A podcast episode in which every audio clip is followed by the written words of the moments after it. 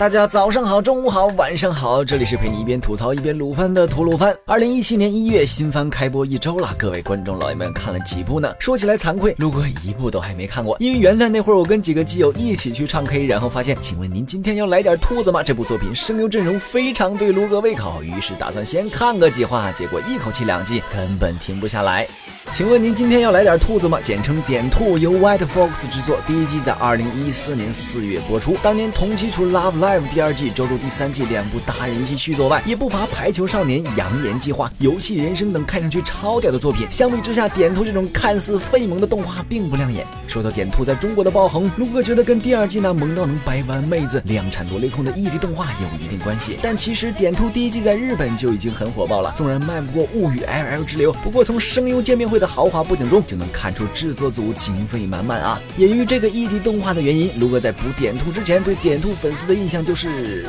死萝莉控。然而，当我自己去补完后，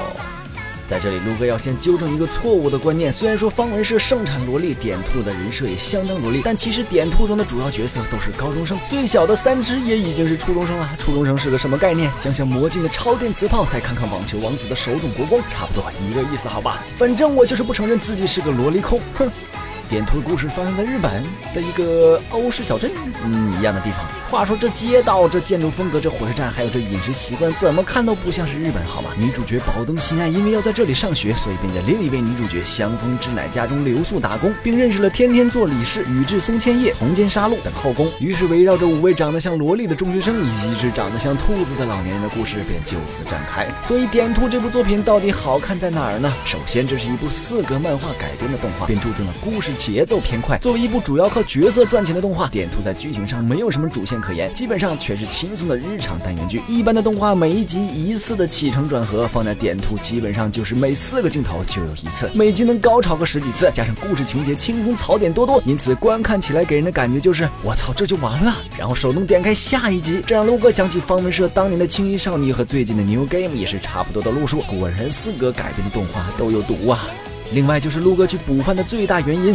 声优。担任点兔主角的几位声优在第一季时还没有火到爆款的程度，除了佐藤聪美外，其他几个也就是个萌新水平。而近两年各种大法开始盛行，点兔这种声优阵容豪华的爆炸作品便自然进入到声控们的视野中。而这部作品的角色除了有惹人怜爱的萌萌人设以外，性格刻画也意外鲜明。心爱的开朗，智乃的认真，李氏的军事作风，千叶的天然黑，还有沙路的小别扭，少女们的举手投足间都彰显着自己角色的特征，和声优们的声线相得益彰，自然也深得观众老爷们的喜爱。总体而言，点兔画风清新，剧情治愈，欧洲小镇的景色以及片中各种拉花咖啡，也让点兔多了一点洋气。通篇下来，笑点不少，还量产表情包，实乃废萌向作品中的一股清流。对于看腻了打打杀杀，想转换心情的观众来说，是一个不错的补番选择；对萌系爱好者来说，更是必修的佳作。推荐补番指数五颗星。今后吐鲁番会继续向大家推荐那些值得补番或者重温的经典作品。本节目视频版本，请关注鱼子酱微信公众号收看。娱乐的娱，黑子的子，欧尼酱的酱。